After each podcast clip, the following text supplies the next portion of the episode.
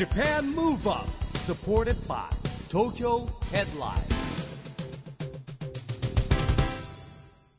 こんばんは。日本元気にプロデューサーの一木広治です。ナビゲーターのちぐさです。東京 FM ジャパンムーブアップこの番組は日本を元気にしようという東京ムーブアッププロジェクトと連携してラジオでも日本を元気にしようというプログラムです。はい、また都市型メディア東京ヘッドラインとも連動していろいろな角度から日本を盛り上げていきます。さあ一木さん、はい。この番組ではよくうん。SDGs のお話出てくるじゃないですか、改めて SDGs ってどそんなんなもの帰国子女のちぐささんに英語で言ってもらいたいですねそれはね。僕も一応言えるんですけどはい。 Sustainable Development Goals。ちょっと発音が悪いですか？そんなことないですよ。聞きやすかったですよ。はい、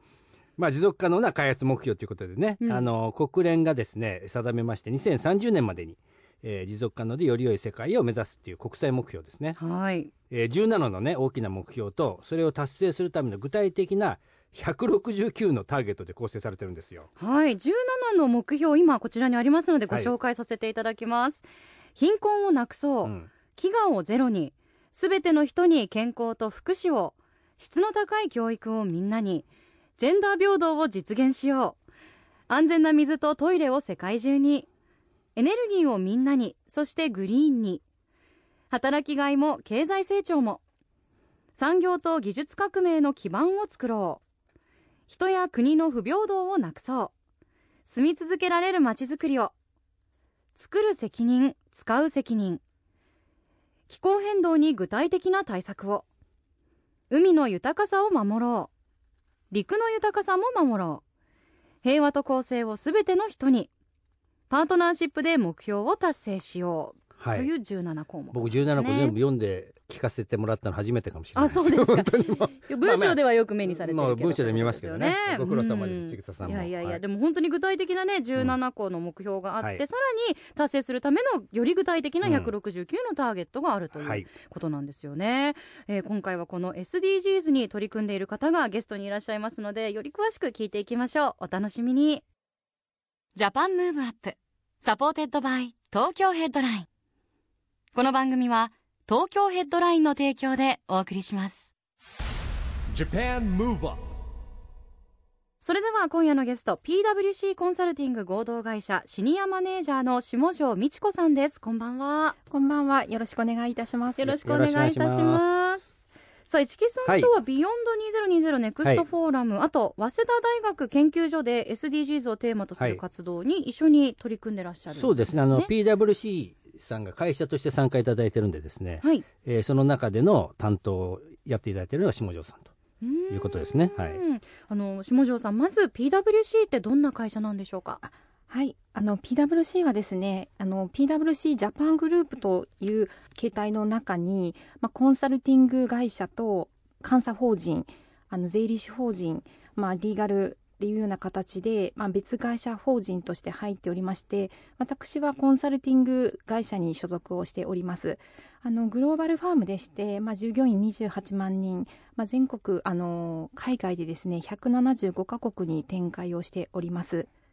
先ほど市木さんにもご紹介いただいたんですけれどもあの SDGs の取り組みを進めていまして私あの PWC 弊社の中で SDGs とか ESG の取り組みに特化したイニシアチブソーシャルインパクトイニシアチブというのをリードしております。こういった社員の、まあ、草の根の活動を、まあ、全社であの吸い上げて一つのイニシアチブにしていくみたいなそういったことを大事にする企業カルチャーがある会社です。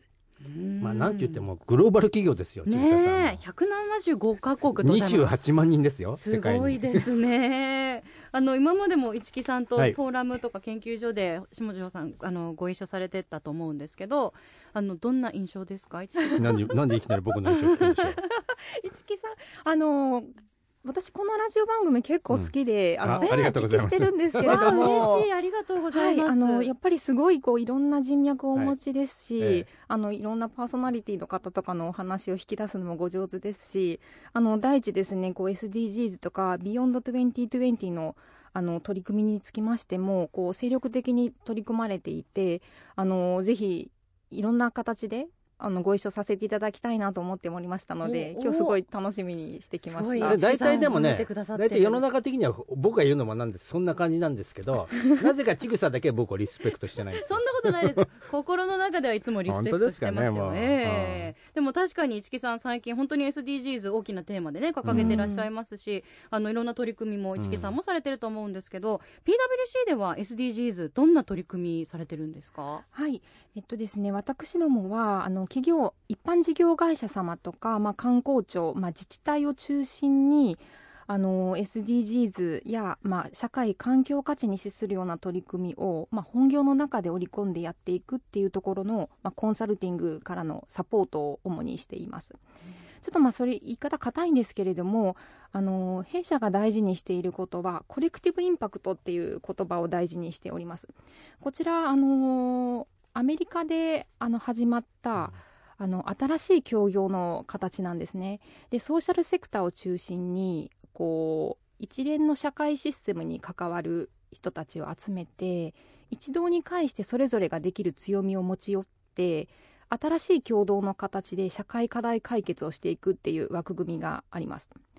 そのコレクティブインパクトアプローチを、まあ、ぜひ日本のこの社会課題現場に導入をしていってもっともっと社会課題を先進的に解決していく。社会課題あの先進国から社会課題解決先進国に向かうための取り組みを進めていこうと今もう全力でやっているところになります。うん。そのな社会課題っていうのが先ほど私もご紹介させていただいたその17の目標にまあつながっていくようなそうですね。はい、えーあの実際私も SDGs ってよく言葉は聞きますしなんとなく概要は分かってたつもりだったんですけど実際この17の目標を目にしたのは初めてだったりして勉強不足で申し訳ないんですけど日本の中ってどのくらい SDGs って浸透してるものなんですか？そうですね。日本の国内でいうとまあいろんな調査報告があるんですがやっぱり浸透度聞いたことあるが32%とかな程度です。それを多いと少ないと思うのかっていうところなんですけれども、世界平均で言うとうん。74%ですね、へそう考えるともう全然日本は低いっていうところですね。なるほど。ななんとなくまた日本が立ち遅れてるみたいないつもの現象ですよね。あでも2015年にうん。SDGs スタートしたじゃないですか、うん。今5年で2030年まであと10年という地点にいるわけですけど、進みとしてはいかがですか？えっとですね、やっぱりあの進捗はビハインドだというふうに思ってますとこの SDGs の枠組みちょっとだけあの経緯をお話しさせていただきますと、2015年に国連で、まあ、採択されましたと。でここの集まった全会一致であの採択されたという、まあ、奇跡の検証っていうふうに言われていますね。でこの2015年で始まった取り組みなんですけれどもあのその国連が決めたものをここ特有のアプローチとしまして国連が決めたものをもう国連だけでは解決できないと民間企業各国政府を巻き込んで社会課題解決を進めていくっていう大きなメッセージがありますと。なので国連が毎年ですねあの各国の進捗状況をまあダッシュボードで発信をしていますと、うん。そこででもやはり日本は、まあ、いわゆるビハインドの状態でして、まあ、そういったものを受けながら日本政府が次の施策で日本政府の施策を受けて、民間企業が各取り組みを進めていくっていう、まあ、そういった流れになっています。今ね結構あの日本もね経団連が一緒に取り組んでですね、進めていこうってなってあのー今オリンピック・パラリンピック延期になっちゃいましたけどちょっと前まではバッジオリンピック・パラリンピックのバッジの方が多かったんです、今こう SDGs のバッジって知ってます？あるんですよ。市木さんがつけられてるの見たことあります。あれをつける人がちょっとずつ増えてきたなって僕思って。ね。結構年配のお偉いさんがつけてるんですねあれねうん。でもやっぱ少しずつねそうやってあのまず知ってもらうっていうことも大事ですしそのピンバッジもねもっとたくさんの方がつけてくださるとうん。いいですよね。あの今後 beyond 2020 NEXT FORUM あと早稲田大学の研究所、こちらとの共同っていうのは下條さんどんなイメージになってますか？それはですねどちらかというと僕らがこういうこと一緒にやりましょうってプッシュしてますんでお一木さんサイドから下條さんにプッシュを、3月に起こったのそあの総合セッションのフォーラムでもまあ参加してもらってますし、はい、あのそこではね、えー、雅なんかも参加してもらってて、まあ、彼はあの難民救済とかやってるじゃないですか、それから国連の WFP の活動をしている USA とかですね、まあ、そういういろんなこう業界を超えたメンバーも参加してやってまして、まあ、このね SDGs に取り組んで、えー、まずねピースコミュニケーションというこうテーマも投げかけてるんですけどもみんなでほら仲良く平和にやっていかなきゃだめじゃない。そこから生まれるじゃない、うん、で USA なんかほらダンス語。あのなんていうの？あの言語の壁があるからダンスで簡単な言葉世界をダンスでつなごうって中にダンス語を作ろうとかですね。もしてますし僕はこのコロナ禍であの地球に優しくしなきゃいけないなって意識がみんなにバッとこう、うん、感じられるようになったんじゃないよりね、うん、って思うんですよね。うん確かに。あとなんかもう地球全体でワンチームでなんかこう乗り越えていこうとか、まあ、地球大切にしていこうとかこれからの生活より良くしていこうっていうような意識が芽生えたっていう感じは確かにしますよね。まあ、僕らいろんな業界とか業界業種を超えたネットワークがあり今発信力を持ってやる中でですねもうあの PWC さんにやっぱ参加して期待している部分っていうのはやっぱグローバルにですね世界にいろんな情報を持ってますしかつこうねみんなこう頭がいい人たちの集まりですからもうねいろんなやっぱりこうアイディアとかですね持ってるんですよね。だからそのなんか本当にこういろんなジャンルのいろんな、えのことがですね、えー、融合してですね素晴らしいものができるんじゃないかなと思ってですね私が仲間に引き込んでいるという感じですね。猛烈アタックを今かけているという、はい、猛烈アタック済みなんですね 引き続き、うん。下條さんあのアタックされてますけど。はい。えっとそうですね。あの BEYOND 2020 NEXT FORUM とかではあのまあ弊社のものがご一緒させていただいたりとかもしていますし、まあ、早稲田大学の研究所とのまあどういうことを一緒にやっていけるのかみたいなところはいっぱい模索していきたいなって思ってます。であとやっぱり別の角度からしましてやっぱりですねこういう SDGs の取り組みとかをしているとあのー、若手の感度ってめちゃくちゃ高いんですよね。うん、で一方で昔からいてるな社内のあのベテラン層はやっぱりついていけない。なのでやっぱり若者がどういうことを考えているのか、うん、自分たちの新しいあの社会の働き手がどういう考え方を持っているのかっていうそういう現場感みたいなものってやっぱりいつまでも持っていた方がいいのかなと。学生様とかアカデミアンの皆様と触れ合うことでそういったところのあの感覚をずっと持っていたいなっていうところは思っています。ありがとうございます。では前向きにご検討いただいているというふうに、はい、今のところ思っててもよろしいでしょうか？はい、ありがとうございます。さあそれではここでぜひ日本を元気にする一曲下條さんのリクエストを伺いたいなと思うんですが普段音楽はお聞きになりますか？音楽聞きますね。あのー私楽器の演奏とかもしましてアルトサックスをするんですけど、えー、であの大体歌詞がない曲ばっかりを聴くので 今回かなりあの悩んだんですけれども、うん、これまさにコロナが始まった時ぐらいにこの曲聴いて、すごいいいなって思ったんですよね、うん、まさにこの世界観になんか世の中進んでいくんだなっていうのをすごい感じて今回あのリクエスト曲に選びました。ありがとうございます。では曲紹介をしていただいてもよろしいでしょうか？はい。ラッドウィンプスの正解。Japan Move Up なんか本当にぐっとこうね歌詞に心が揺さぶられますよね。リリースは2018年のアルバムに入っているのでコロナの前なんですけど、うん。ねうん、本当この今聞くとなんかこういろんなこう意味があるように思える歌詞ですよね。お送りしたのは下條さんの日本を元気にする一曲ラッドウィンプス正解でしたさあ今夜のゲストは PWC コンサルティング合同会社シニアマネージャーの下條美智子さんです。後半もよろしくお願いします。お願いします。よろしくお願いします。下條さん SDGs の意識が少しずつ高まっていってる中2020年に、うん、えー、やっぱコロナウイルスが出てきたわけですけれどもあらゆる価値観が急速に変化していますよね。あのより SDGs の考えが重要になってきたなっていう実感はやっぱりありますか、うんうんそうですね。あの私自身も、まあ、コロナがこうボンときた3月、4月ぐらいっていうのが今後 SDGs みたいなこう取り組みにスピードにどう影響するのかっていうのをすごく、まあ、注目してましたと。やっぱり現実的にはそのタイミングで一瞬こうスピードは弱まったかなと思ったのが、あの体感でしたと。ただですねやっぱりこう EU の方とかでこうなんですかね人の移動がなくなったり車の移動がなくなったりとかしてこう GHG 二酸化炭素排出量がやっぱり減っていって、実は空気がクリーンになったっていうようなニュース報道、いろいろ出てきたと思うんですけれども、それはやっぱり皆さん注目されましたよね。うん。でやっぱりやればできるんだっていう話とやっぱり社会環境価値と経済価値の両立ってできないんだっていうようなところの揺さぶりが来たというふうに見ていますと。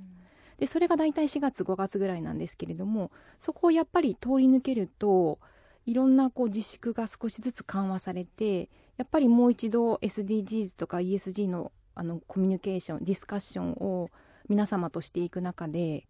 こうやっぱりボロボロになってしまったところ企業の中でやられてしまったところの経営機能をいかに回復させていくのかっていうことを考えた時にやっぱり今まで通りの価値観でいいのかっていうところはいろんなお声を聞いたりしてます経済価値一辺倒で進んできた中でもう一回同じような組み立て方でいいのかと。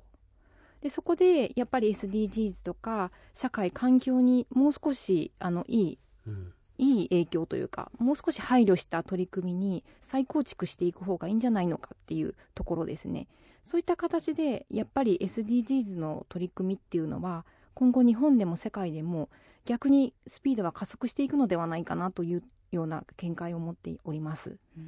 今だからそのグローバルなファッション業界がね特にエシカルとかにすごく敏感になってて、まあそうしないとこうなんていうんですかね、えー買わないみたいな動き消費もね消費者の意識も変わってきてますしやっぱり、まあ、僕もあの実は、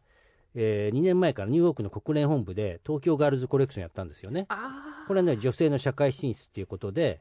えー国連本部の中でやりましてその時にエグゼルの佐とダンスアースって世界をダンスでつなごうって運動してたんで合わせてそれもやってきたんですけれどもなんだろうなもうやっぱりコロナ禍になってよりそこら辺のね地球に優しくなきゃいけないんだとかっていうのとかある意味ではいろんなものがリセットされちゃったじゃないですか,、だからそういう意味でやっぱ立ち上がっていく時にそういうのをこうやっぱ重視していかなきゃいけないんでやっぱ下條さんが言うように、まあ、経済優先だけじゃなくてもちろん経済もあるんだけどもこうバランス取ってやっていかなきゃいけないって新しい時代に突入するんじゃないかなと思うわけですよ。だって例えばほら南極の氷が溶けて白雲が住むとこなくなっちゃうみたいなね、うんうん。あの映画もありましたけどもまあそういう意味ではなんか本当に人間だけがこう経済優先でいっちゃいけないっていうことをねもう一回こう立ち止まってみなきゃいけないしあの SDGs なんかいっぱいあるじゃないですか。だって食べ物が不足して食べられない子がいるとか、こう日本では考えられないことが起きてるんだけども、まあ、コロナが全こうコロナがグローバルに世界にガーッと行き行き渡ってしまったこともあるんですけどもそういうことで改めて自分たちだけが良ければいいんじゃないんだという意識がね生まれそしてまさに下條さんように若い子たちの方がそういう意識持ってるんですよね。本当にそうですよね。うん、もう本当にこう若者の方がこうベテランを揺さぶるぐらいうん価値観がやっぱり変わってきてうんいるっていうのが体感しますよね。うんだから昭和の、まあ、僕らなんかも昭和生まれの、まあ、どっちかっていうとイケイケ猛烈しちゃうみたいなとこがあって そういうことばっかりじゃいけないなみたいなねちゃんとこうまあ本当にこの例えばコロナ禍で僕は一生でもう家にいる時間を全部あの過ごしてしまったんじゃないかなって家にいたわけですよ。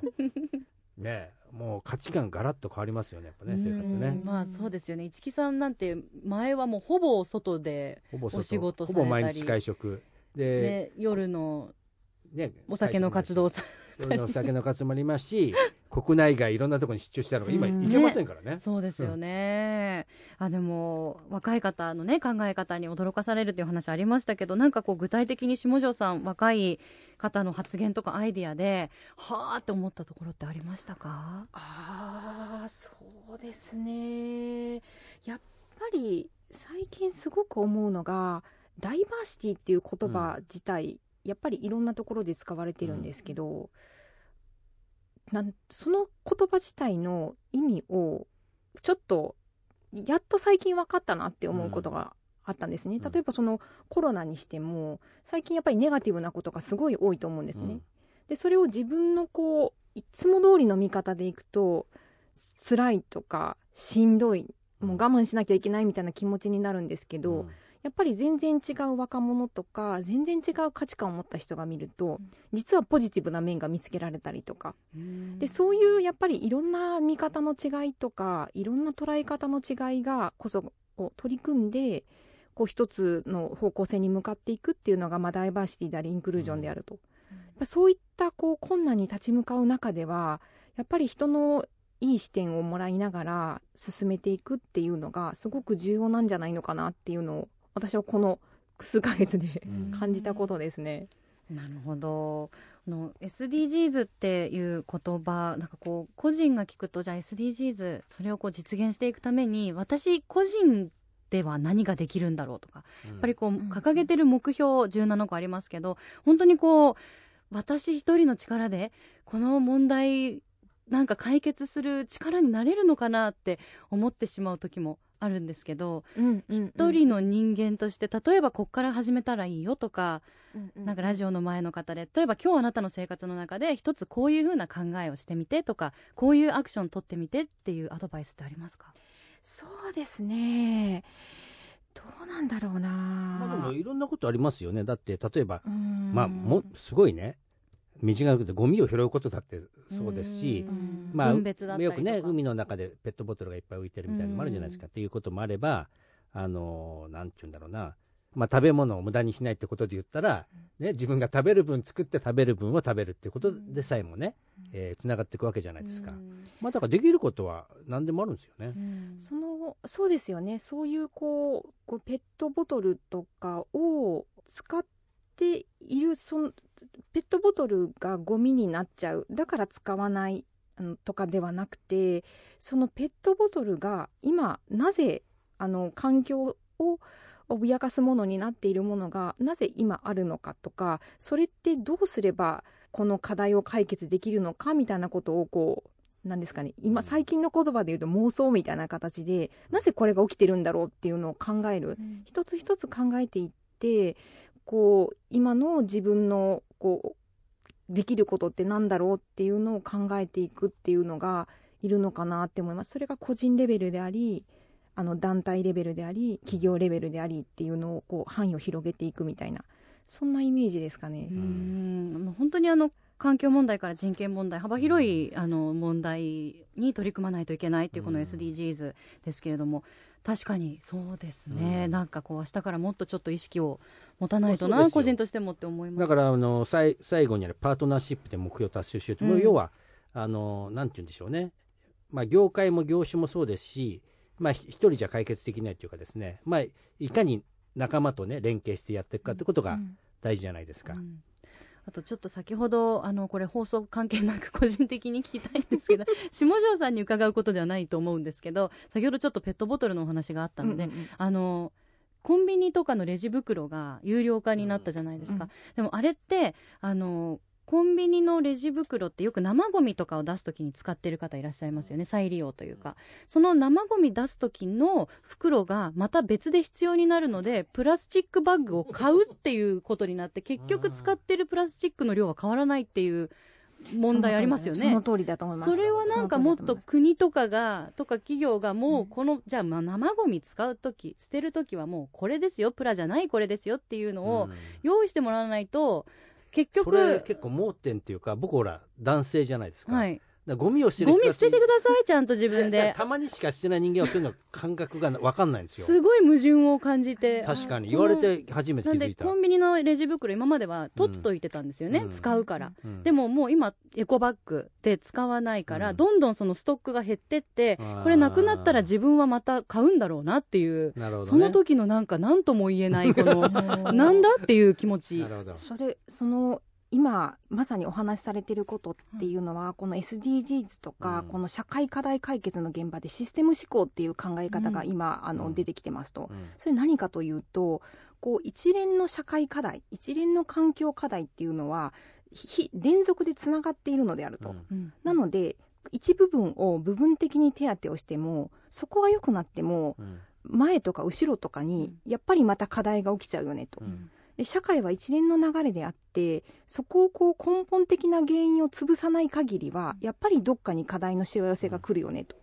なので、まあ、SDGs もそうなんですけどこちらのこう全部こうカラフルにパネル載ってるんですけど、これが採択されてこのパネルでいくよと。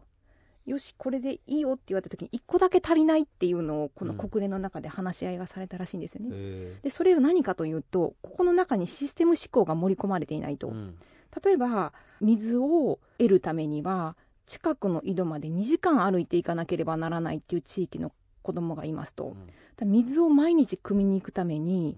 それだけで学校に行ってる時間がないと。うん。そうするとここあの水の問題の安全な水とトイレを世界中にあそうですそうです6番目ですねそうですねはい、そこが弱いために今度教育の質質の高い教育が受けれないと。4番に影響しますと。なるほど。なるほど。でこの教育が受けれないとやっぱり教育ある一定の教育を受けることによって将来自分が自律的に生きていくっていう収入を得ることができますと、うん。そうするとその子は教育が受けれなかったために貧困に陥りますと、うん。今度一番に行っちゃうんですよね。一番はい。で貧困になって自分の例えば子供が生まれましたとかってなったらその子も貧困になりますと、うん。そういうこう負のスパイラルの中に陥っていく。うんでそれがこのパネルをこう横並びにした時には表現できないっていうのが一つの、あの議論されたポイントだったらしいんですよね。なのでやっぱりそのここ部分的に手当てしても他に何か影響がないのかっていう前後うん。その社会システムを汲み取った上で解決していくっていう仕組み作りがやっぱりいるんだろうなっていうふうに私自身も感じています。うんそうか問題はもうねそういうことですよ。もう次々となんですね、うん。もう本当システムでもう、まだもう先の先のことまで考えて動かないそういうことを考えてもらうのに PWC さんに参加してもらっなるほど。心強いですね。やっぱでもそういう方。そうか。じゃあ17の今はねパネルになってる目標ですけれども、うん。これからもしかしたら18個目だったり19個目っていうのが増えていくかもしれない。すごい面白いこと言いますね。千草さんさすが、いやそうの、んねあの、まあ、そういう提言を日本初でねやるっていうのもありますよまあね確かにね、いや本当は減っていかないといけないいけないんですけどね。そうなんですよね。増やしちゃう増やしちゃいけないんですけどね、うんもうどんどん減っていく世の中になることを祈りながら自分もね、アクションを起こしていきたいと思います、なるほどね。あのまあ下條さんねあのまあ我々一緒にですねいろいろプロジェクトやっていこうという話もしながらですねこの番組はですね、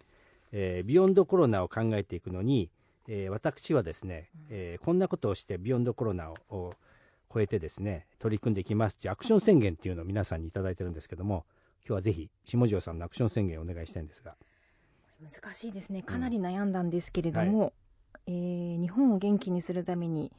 やっぱり今まで以上に喋っていくうん。を大事にしたいなっていうふうに思ってます。で私自身も半年間ぐらいリモートワークをしてるんですね。あやっぱりリモートワークはリモートワークなりなすごいしんどさがあるなと。ーうん。やっぱりたまにこうなんですかね会社というか職場のあの現場感とかが懐かしくなったりとかうん。しますと、でそういう中ででもやっぱりこうリモートとかで新しい生活様式になっていく中で、自分のこう考えとか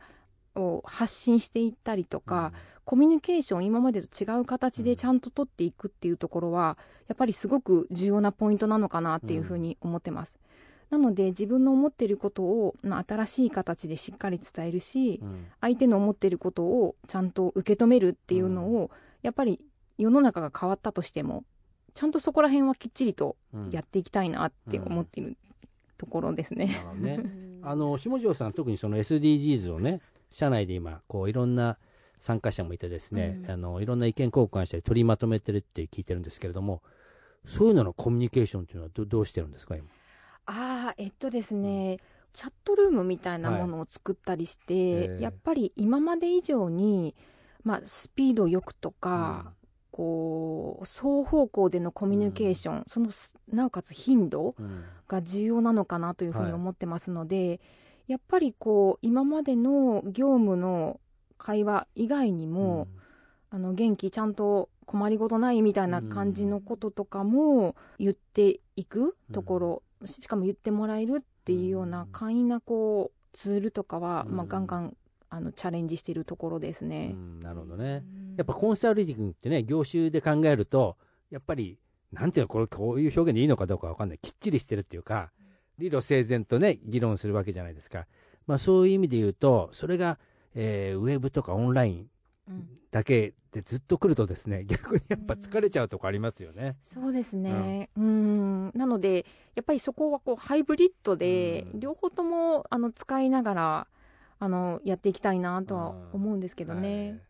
そうですよね。まあ、うん勉強になりますよ。僕も、やっとですね、まあ、ハイブリッドまでいきませんけども、えーリモート会議っていうのでだんだん慣れてきてですね、何種類かあるんですよね、会議のし仕組みも。慣れてきてですね、はい、最近は前も言ったパソコンで自分の顔出して、ね、こう、やり取りできるのをなんか、かっこいいことしてるなみたいな思っちゃって。る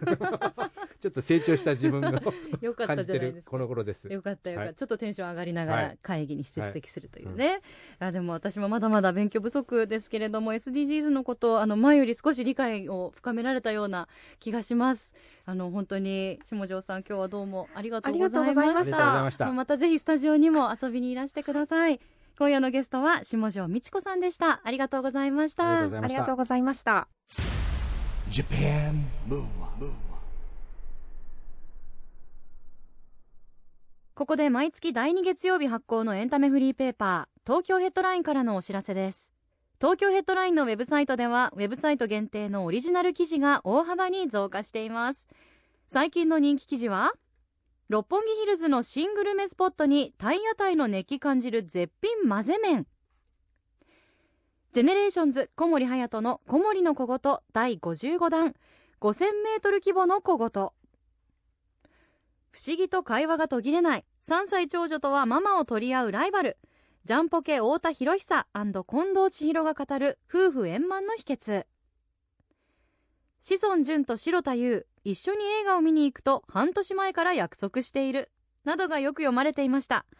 その他にもたくさんの記事が毎日更新されていますのでぜひ東京ヘッドラインウェブをチェックしてくださいね。Japan Move Up,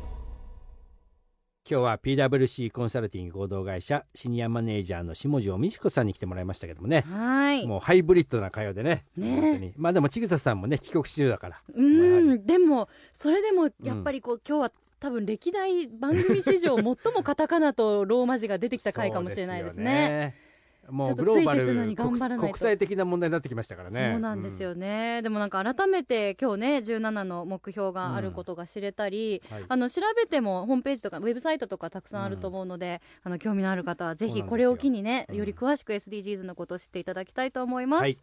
さあジャパンムーブアップ今週はそろそろお別れのお時間。次回も元気のヒントたくさん見つけていきましょう。これからもみんなで知恵を出し合って、日本を元気にしていきましょう。ジャパンムーブアップお相手は市木浩二と、ちぐさでした。この後も東京 FM の番組でお楽しみください。それではまた来週。 Japan Move Up。supported by。東京ヘッドライン。この番組は東京ヘッドラインの提供でお送りしました。